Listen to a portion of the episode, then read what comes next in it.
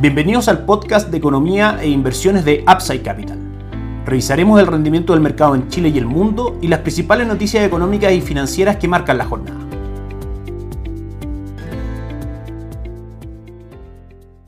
Muy buenos días, jueves 23 de septiembre de este año 2021. Soy Ramiro Galeano, fundador de Upside Capital. Les doy la bienvenida a otra edición más de mercados en Upside Capital. Vamos a partir con información de la Reserva Federal el día de ayer, que es lo que está marcando la jornada tanto el día de hoy como en las cotizaciones de ayer, día miércoles. La Fed marca la jornada para Jerome Powell. Los datos de empleo de Estados Unidos son suficientes para seguir avanzando.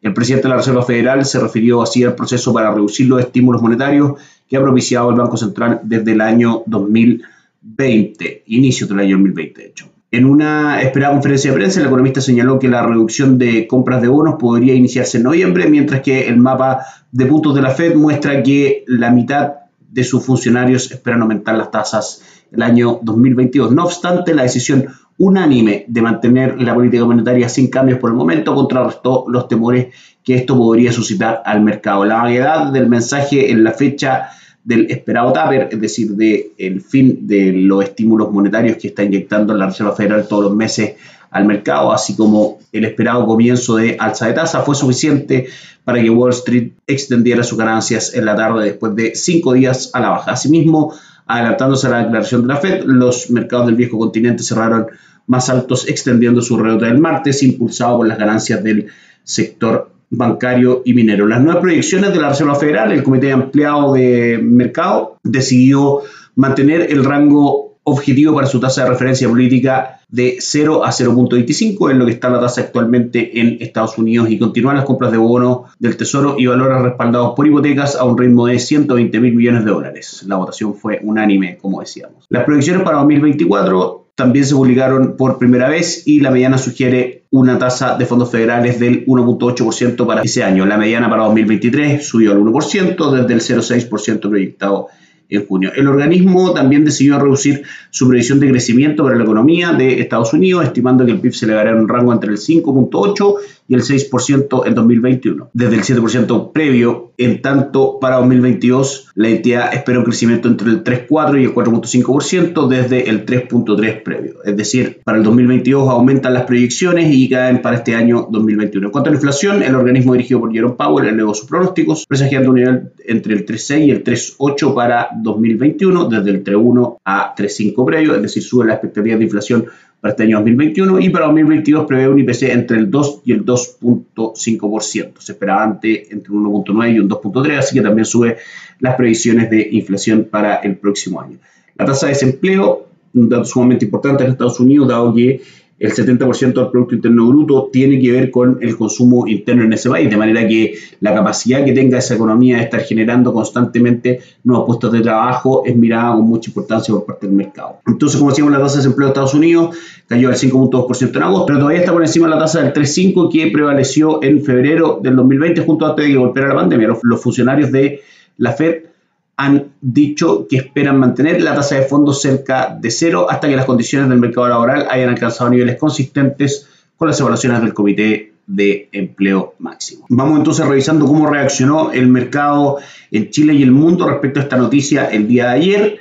En el mercado local, la Bolsa de Santiago se acopló al desempeño internacional, el IPSA llegó a rozar los 4.400 puntos, extendiendo su LRO de ayer tras una fuerte liquidación del día lunes. El índice local nuevamente se vio impulsado por las ganancias de CAP y quedó primero entre los ganadores con un fuerte salto del 7.27%. Terreno negativo solo quedó con Chitoro con una pérdida del 0.32% y Colbún que cayó un 0.12%. Un excelente día para la bolsa local.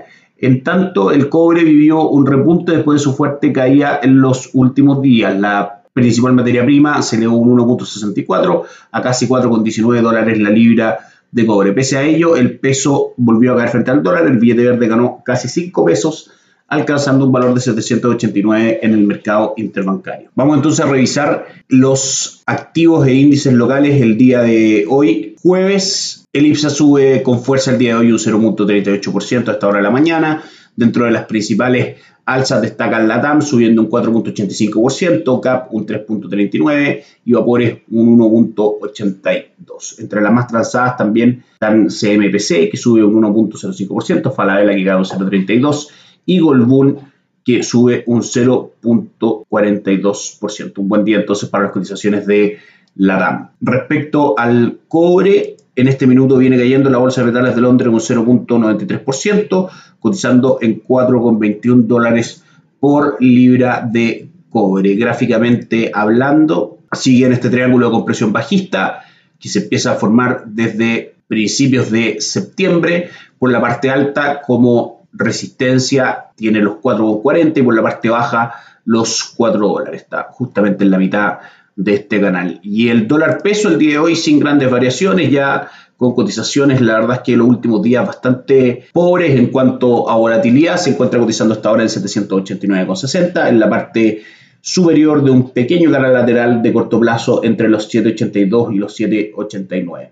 Por supuesto que si logra romper los 790, que es la parte superior, como decíamos, de este canal, probablemente lleguemos fácilmente a cotizar a 793 y luego el camino es, al menos gráficamente, sin mucho obstáculo para llegar a cotizar en 800. Les recordamos también que en Upside Capital somos asesores independientes de inversión y distribuidores de productos de inversión para personas y empresas que invierten en el mercado financiero, tanto local como global.